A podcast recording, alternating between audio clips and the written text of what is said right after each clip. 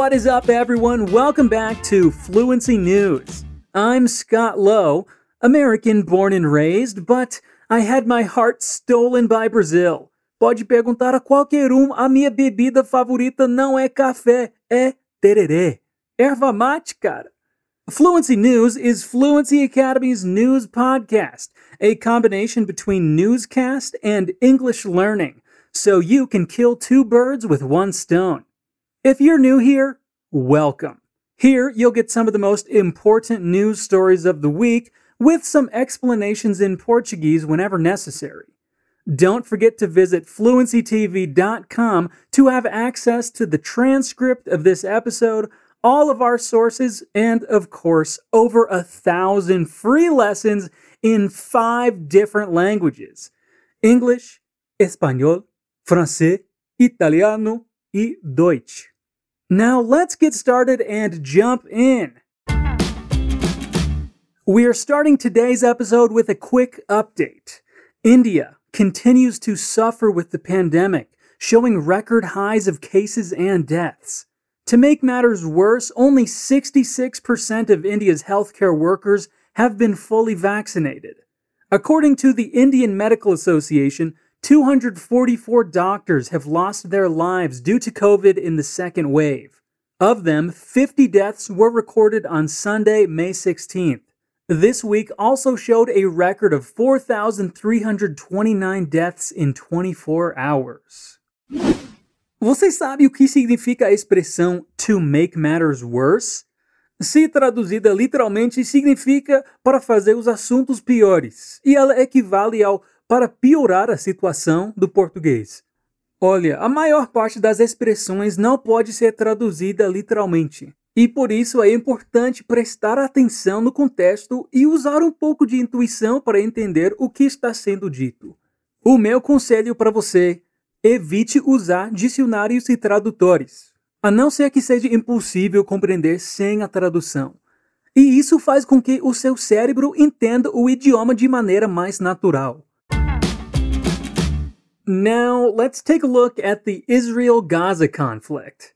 200 Palestinians, including 59 children, have been killed during a week of attacks in Gaza, health officials in the territory have said. U.S. President Joe Biden issued a statement expressing support for a ceasefire. The president reiterated his firm support for Israel's right to defend itself against indiscriminate rocket attacks, the statement said, he encouraged Israel to make every effort to ensure the protection of innocent civilians. Biden has been facing increasing pressure from his own party to take a tougher line towards Israel and press for an immediate ceasefire. There was outrage from some Democrats over a Washington Post report that the administration had approved the sale to Israel of $735 million worth of precision guided bombs. Early on Monday, May 17th, warplanes launched more heavy airstrikes on Gaza City, rocking apartment blocks and sending fireballs into the air. Israel said it had struck 110 targets overnight, including in a densely populated neighborhood. During the past week, Israeli attacks have destroyed a health clinic, hit the home of an aid worker, killed two doctors, destroyed high rise residential towers, blown up a mattress factory, and flattened the offices of international news organizations. Israel claims its strikes are targeting militants. Hamas, the Islamist group that rules inside the Strip, has stationed its fighters in and fired rockets from civilian areas. Ten people in Israel, including two children, have been killed by militants who have launched more than 3,000 rockets during the past week. President Abdel Fattah al Sisi of Egypt, which has acted as a mediator between Israel and Hamas, said on Monday a ceasefire could be within reach. Hope still exists that a collective action could end the conflict, he told reporters. However, the Israeli Prime Minister Benjamin Netanyahu said military attacks would take time and that Israel wants to levy a heavy price on Hamas. Militants in Gaza also pressed on, launching rockets towards civilian areas in Israel. One hit a synagogue in the southern city of Ashkelon, hours before evening services for the Jewish holiday of Shavuot, Israeli Emergency Services said. No injuries were reported. Last week, Russia's foreign ministry said Hamas was ready to begin discussions to halt its attacks, although no public progress has been made, and the group's leaders have since vowed to continue. Yoav Limor, a commentator for the Israel Hayom newspaper, wrote last week that Israel was playing for time until diplomatic pressure became overwhelming. He wrote, Israel said no to all the mediation proposals to reach a ceasefire, but in practice, it wants to increase the operation's achievements before the whistle sounds. Nessa história, nós temos algumas expressões e phrasal verbs interessantes. Press on é um phrasal verb que significa pressionar, ou aqui, continuar a colocar pressão. Playing for time é uma expressão que significa jogando para ganhar tempo, no sentido de enrolar, não fazer nada, na esperança de conseguir mais tempo para fazer o que quiser. Levy é uma palavra que pode ser um substantivo ou verbo, e aqui na frase levy a heavy price significa cobrar, cobrar um preço alto. In other news, Melinda and Bill Gates, co founder of Microsoft and one of the world's richest men, divorce has been sparking rumors and reports since its announcement. In a statement released on May 3rd, the couple announced the end of their 27 year marriage. Reports have said Melinda grew concerned about her husband's connection to the late pedophile investor Jeffrey Epstein. Melinda had reportedly warned her tech mogul husband that she was uncomfortable with Epstein after they met him in 2013. The same year, the Microsoft guru also allegedly flew on Epstein's private jet from New Jersey to Palm Beach, Florida, according to flight records. Divorce experts say there's a clue in Melinda Gates' divorce filing that she's angling to change her three children's inheritance. Bill Gates has repeatedly said he's leaving them a mere $10 million apiece, while his fortune amounts to $130 billion. Oh no, a mere $10 million apiece. What will they do? Melinda said in her divorce filing that a separation agreement was in place, and sources say that if the parameters of the couple's inheritance are not detailed in the pact, either party could change the amount their kids inherit. Inheritance is not usually addressed in such separation agreements. Other reasons for the divorce might include the reports that Bill Gates has pursued women after being married and had an affair with a Microsoft employee. The New York Times also detailed two instances in which the billionaire tech mogul clumsily asked out women who worked for him at Microsoft and the Bill and Melinda Gates Foundation. Melinda reportedly hired divorce attorneys back in 2019. Você sabe qual é a diferença entre attorney e lawyer? Bom, eu também não sabia, mas em português, lawyer pode ser traduzido para advogado ou aquele que é habilitado para exercer advocacia.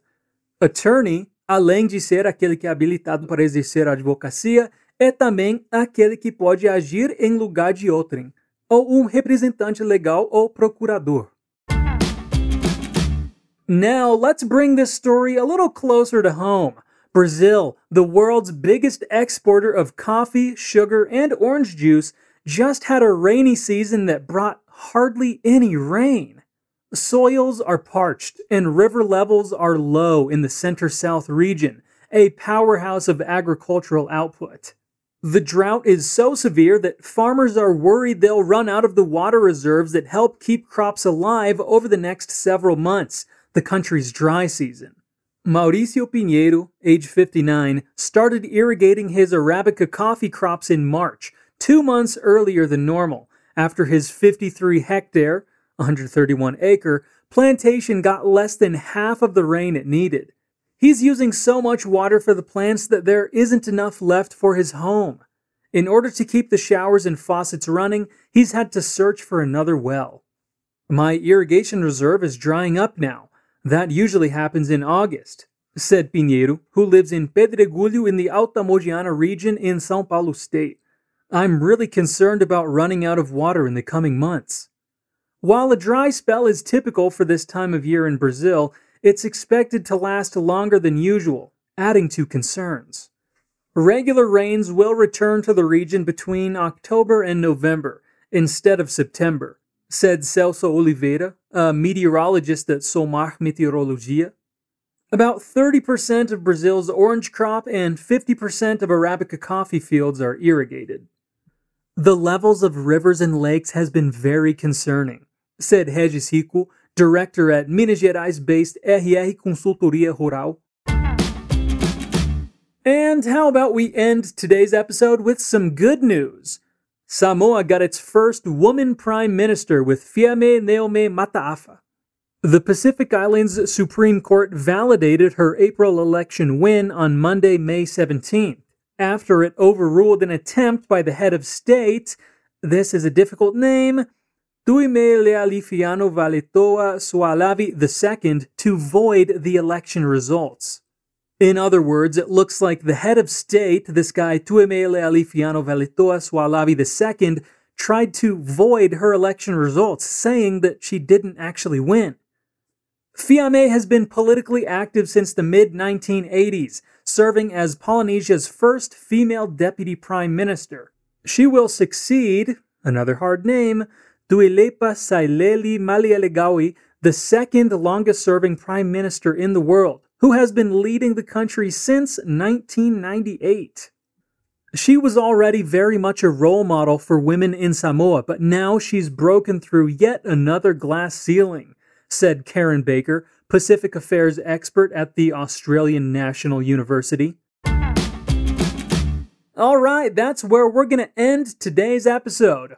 We hope you're having a fantastic day and week. And before we go, let me just remind you of a couple of things.